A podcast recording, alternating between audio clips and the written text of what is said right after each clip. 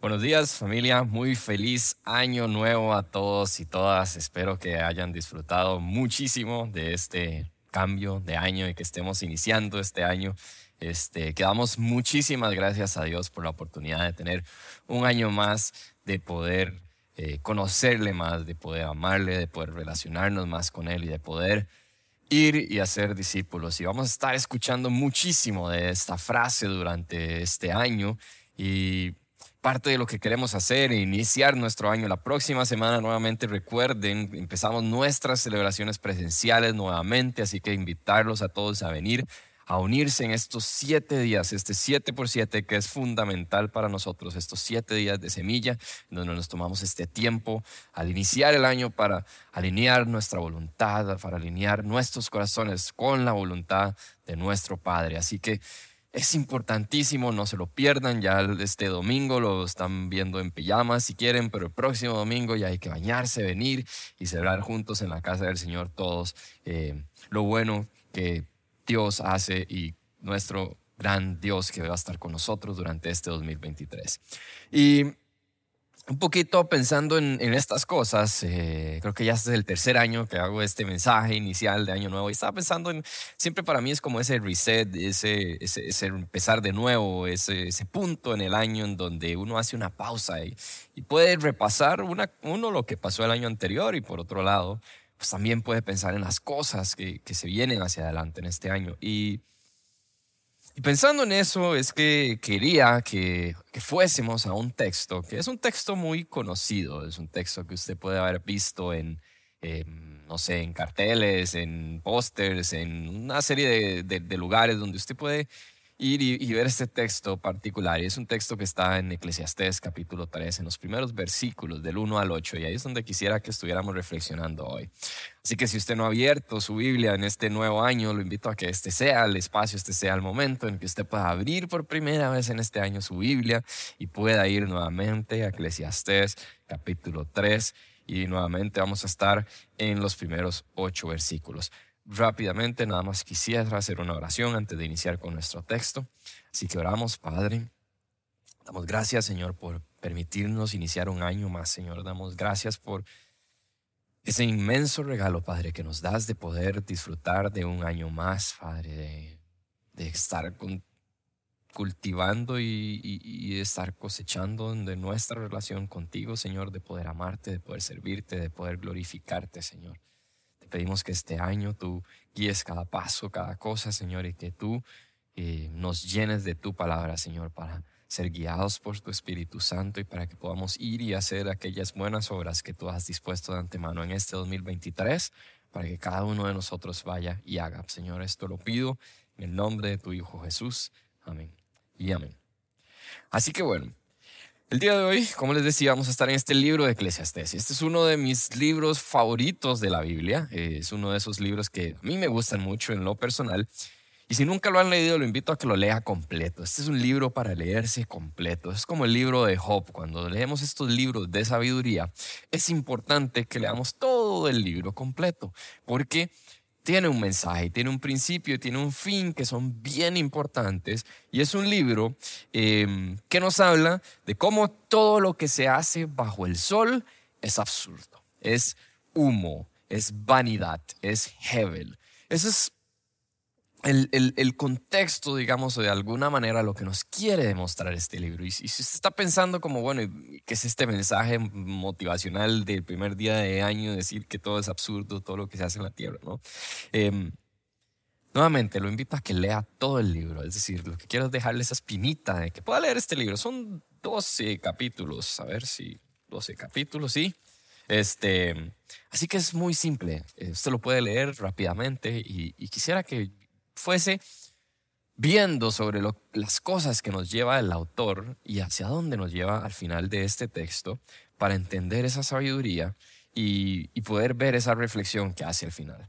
Tampoco se salte nada y se vaya hacia los últimos versículos que ahora los vamos a ver igualmente, pero, pero léalo todo y vaya viendo todas estas cosas que tiene que enseñarnos este libro, en donde el autor, inspirado por el Espíritu Santo, quiere llevarnos a algo muy importante.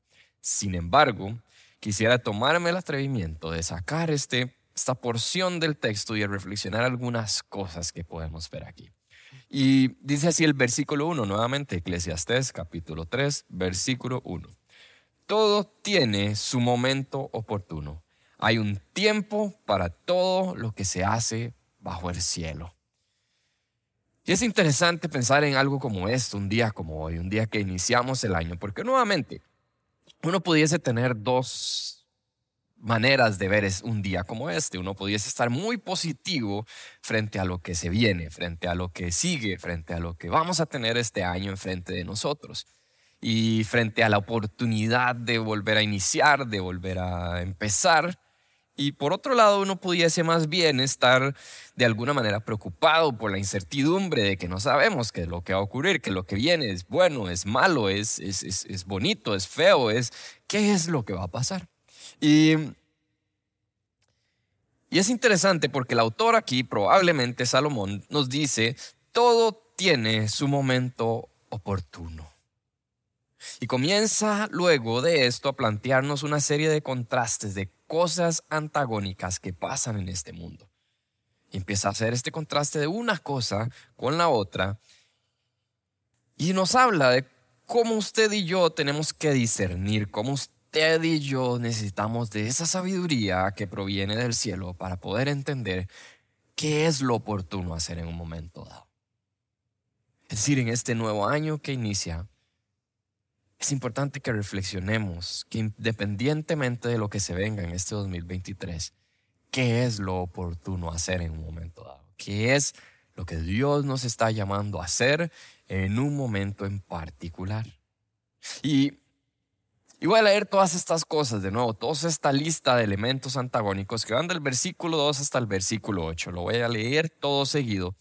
Y mi intención no es hacer una revisión exhaustiva de cada una de las cosas que pasan aquí, sino reflexionar en cuatro puntos que veo que son de alguna manera ejes en común de cosas que van ocurriendo y que van planteándose dentro de este texto. Pero lo que quisiera nuevamente es que usted pueda ir, inclusive pueda hacer el siguiente ejercicio, pueda agarrar en un cuaderno, pueda escribir en un papel todos los contrastes que usted va a ver en estos versículos del 2 al 8. Todos. Y cada uno de ellos que usted los pueda escribir y que usted pueda poner uno versus el otro, uno versus el otro, y que este texto pueda ser guía durante el año para que en un momento dado donde usted necesita saber qué hacer, usted pueda venir a, la palabra de Dios y pueda discernir cuál es el momento oportuno en oración, en comunión con nuestro Señor, pero pueda entender qué es el momento oportuno y pedirle a Dios que le dé esa sabiduría para hacer lo que usted tiene que hacer. Así que dice el versículo 2, un tiempo para nacer y un tiempo para morir. Un tiempo para plantar y un tiempo para cosechar. Un tiempo para matar y un tiempo para sanar. Un tiempo para destruir y un tiempo para construir. Un tiempo para llorar y un tiempo para reír. Un tiempo para estar de luto y un tiempo para saltar de gusto. Un tiempo para esparcir piedras y un tiempo para recogerlas. Un tiempo para abrazarse y un tiempo para despedirse. Un tiempo para intentar y un tiempo para desistir, un tiempo para guardar y un tiempo para desechar, un tiempo para rasgar y un tiempo para coser, un tiempo para callar y un tiempo para hablar, un tiempo para amar y un tiempo para odiar, un tiempo para la guerra y un tiempo para la paz. Así que ahí vemos todos estos contrastes, todos estos elementos de alguna manera y cómo desde el inicio nos dice, hey, todo esto tiene un momento oportuno. Y ahí es donde está la clave. Todo tiene un momento oportuno. Y uno de los primeros puntos que salta a mi cabeza al ver esta lista de contrastes, y nuevamente solamente voy a repasar o plantear algunos que, que, que, saltan por aquí, pero parte de la reflexión y de lo que quisiera inspirar, digamos, o de lo que nos inspira la palabra de Dios a través de este texto y de exponernos usted y yo ante estas verdades, es que usted pudiera ver otras cosas adicionales ahí. Por eso es que nuevamente los invito a que este texto y a que estos contrastes puedan ser algo que nos pueda guiar durante el año y que nuestro Dios y nuestro Padre nos guíe a través de ellos y su Espíritu Santo nos convenza de qué es lo que debemos de hacer en un momento específico. Pero Nuevamente, el primero que salta a la luz para mí es ver, al ver palabras como sanar, construir, intentar, guardar, coser y sus contrastes en matar, destruir, desistir, desechar, rasgar. Es como que en la vida hay momentos en los que usted y yo tenemos que luchar por algo y hay momentos en los que hay cosas que tenemos que cortar de raíz. Es decir, todas estas palabras me llevan a esto, todas estas palabras me llevan a pensar en cosas por las cuales yo tengo que luchar, en cosas que tengo que remendar, en cosas que tengo que sanar. Por el otro lado veo otras cosas que es matar, destruir, cortar de raíz, eliminar por completo. Así que la primera reflexión que quisiera que usted y yo pudiésemos hacer de este texto y a ser expuestos ante esta palabra es en este 2023, ¿qué son esas cosas por las cuales yo tengo que luchar? ¿Cuáles son esas relaciones que yo debería de sanar? O debería de construir inclusive si no las he construido. Quisiera que pudiéramos tomarnos en este primer día del año esa reflexión para buscar y analizar dentro de mi vida y para en oración nuevamente que usted pueda venir y decir, hey Señor, ¿qué es eso por lo cual yo tengo que luchar? ¿Qué es eso que tengo que sanar, que enmendar, que construir en este 2023? Y por el otro lado, ¿qué es aquello que en este 2023 tengo que cortar de raíz? Tengo que matar, tengo que destruir, tengo que desechar. ¿Cuál es ese pecado que tengo que aprender a odiar? ¿Cuáles son esas relaciones que usted sabe, que usted siente, que no le llevan a nada, que no le aportan absolutamente nada? Y que tiene que desechar, que tiene que cortar porque eso lo invita a ir al pecado y porque no es bueno, no es bueno. Y, pienso mucho en las relaciones, porque estas palabras me, hablan mucho de las relaciones, pero no solamente las relaciones, son también las cosas a veces. Lo que tenemos, lo que hacemos, todo esto. Piensen en todas estas cosas para que podamos reflexionar qué es lo oportuno hacer. ¿Qué es oportuno en este año? ¿Qué es oportuno? ¿Qué es que tengo que luchar? ¿Que tengo que desechar? Es importante un día como hoy pedir la sabiduría de Dios para poder contestar a estas preguntas. Sí, porque usted y yo, por nosotros, por nuestras propias fuerzas, probablemente vamos a tener o tomar decisiones erróneas en un momento dado. Por eso necesitamos la guía del Espíritu Santo, por eso necesitamos la sabiduría que proviene de lo alto para poder entender que es lo oportuno. Para esas cosas que están pasando por tu cabeza, para esa llamada que no has hecho, para esa relación que tenés años y que has pensado que tenés que enmendar, pero nunca lo has hecho, para terminar con eso está devastando, que está destruyendo tu vida, tu relación con Jesús. Desecharlo por completo, eliminarlo por completo de tu vida. Eso que sabes que tenés que cambiar. Es hoy, en un día donde empezamos el año, que necesitamos esa sabiduría de lo alto para entender qué es lo oportuno hacer. Y el segundo tema que veo es el tema de plantar y cosechar o de esparcir piedras y recogerlas que algunos dicen que se puede referir a alguna otra cosa distinta. Pero es interesante reflexionar en esto porque usted y yo somos muy dados a querer cosechar, a querer ver los resultados rápido de todo. Esta vida va rapidísimo, esta vida necesita resultados, todo eso, orientémonos a resultados y hay que dar estos resultados, etcétera, etcétera. Pero aquí dice que hay un tiempo para plantar y un tiempo para cosechar. Y es que empezamos el año y decimos, bueno, ahora sí me voy a meter al gym, ahora sí le voy a poner. Y vamos la primera semana al gym y pensamos que eso va a bajar toda la comida chatarra que comimos en el 2022. Y eso no es así. Sale uno de la universidad y en la universidad le dicen que usted tiene todas las herramientas ya para llegar a una empresa y ser el jefe de todo. Y, no es así. No es así. Tenemos que ir y aprender y se aprende muchísimo cuando entramos y salimos al mundo laboral y empezamos a aprender un montón de cosas que no nos enseñaron en la U y que solo la experiencia nos puede enseñar. Pero es esta visión, esta necesidad de ver resultados rápido, de, de, querer cosechar, ya, ya quiero cosechar todo. Y me encanta un versículo de 1 Corintios en el capítulo 3 que Pablo dice en el versículo 6, yo sembré Apolos regó, pero Dios ha dado el crecimiento. Así que no cuenta ni el que siembra ni el que riega, sino solamente Dios que es el que hace crecer. Esa es la visión que usted y yo necesitamos para este 2023. Hay un tiempo para todo. Y usted y yo necesitamos añorar también el tiempo de sembrar. Quizás este año es un tiempo para ir y estar cerca de alguien. Hablaba al principio nuevamente de hacer discípulos. Ir y hacer discípulos. Para ser discípulos primero nosotros tenemos que ser discípulos. Eso implica ir, sembrar nuevamente, estar tiempo, estar cerca, implica trabajar, implica que quizás inclusive no veamos los frutos en este 2023 todavía. Quizás hace un año para cosechar, porque la cosecha tiene un tiempo. Más bien un año para sembrar, porque la cosecha tiene un tiempo y ese tiempo podría no ser ahora.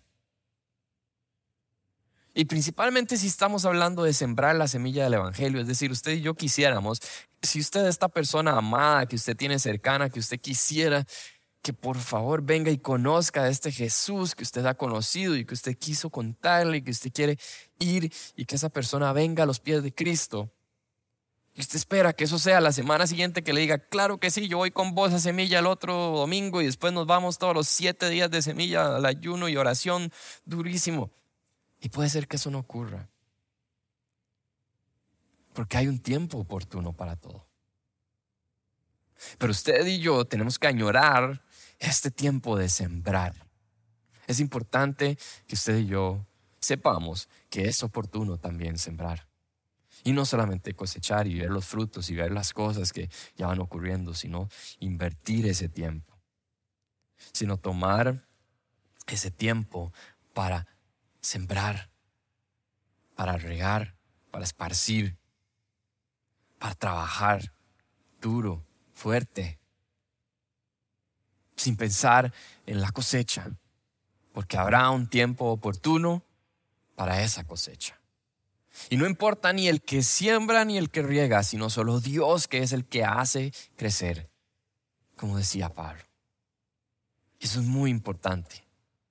Lo que importa es Dios. Lo que importa es que usted hable de Cristo a las otras personas. Ya Dios se va a encargar del resto. Pero añoremos también en este 2023 ese tiempo para sembrar.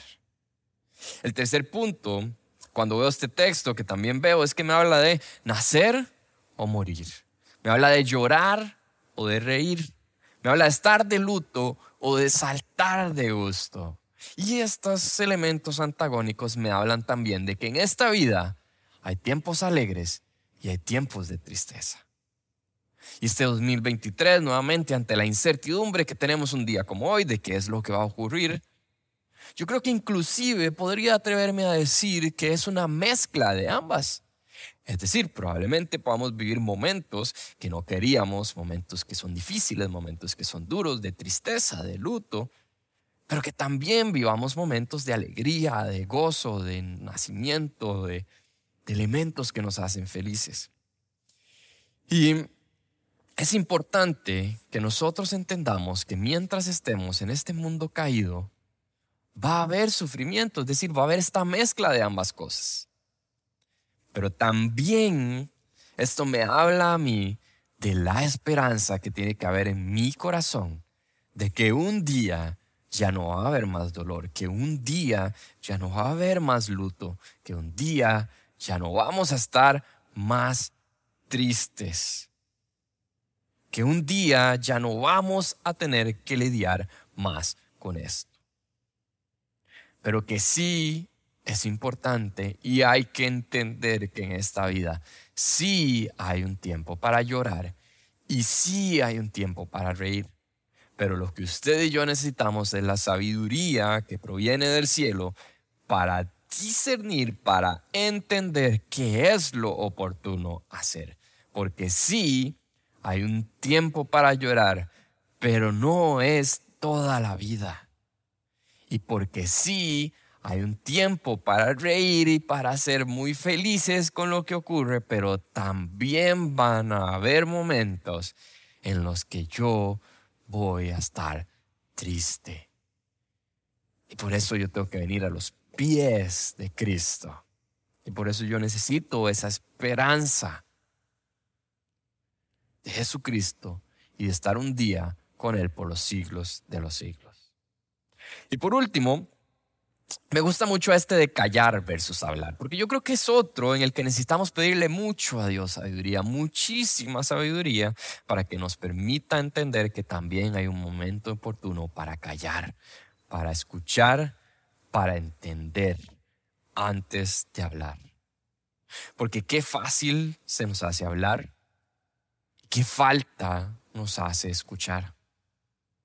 Así que en este 2023 yo quisiera también que todos nosotros, al ser expuestos ante la palabra de Dios, podamos darnos cuenta de que hay un momento oportuno para callar y hay un momento oportuno para hablar. Es decir, hay un momento en el que yo tengo que bajar, en el que yo tengo que escuchar, en el que yo tengo que buscar entender y en el que tengo que estar callado. Pero también no es que solamente yo escucho y escucho, sino que también hay un momento en el que también yo tengo que hablar. Pero quisiera pensar que la mayoría de nosotros tenemos esta tendencia a hablar más de lo que escuchamos. Y por eso es importante que en un día como hoy recordemos en este 2023 que hay un tiempo para callar y hay un tiempo para hablar. Al final, Concluye el autor del libro nuevamente y les voy a hacer este spoiler de nuevo pensando en que por favor lean este libro completo si nunca lo han hecho. Y al final dice en el capítulo 12, en el versículo 13, el fin de este asunto es que ya se ha escuchado todo. Teme pues a Dios y cumple sus mandamientos, porque esto es todo para el hombre.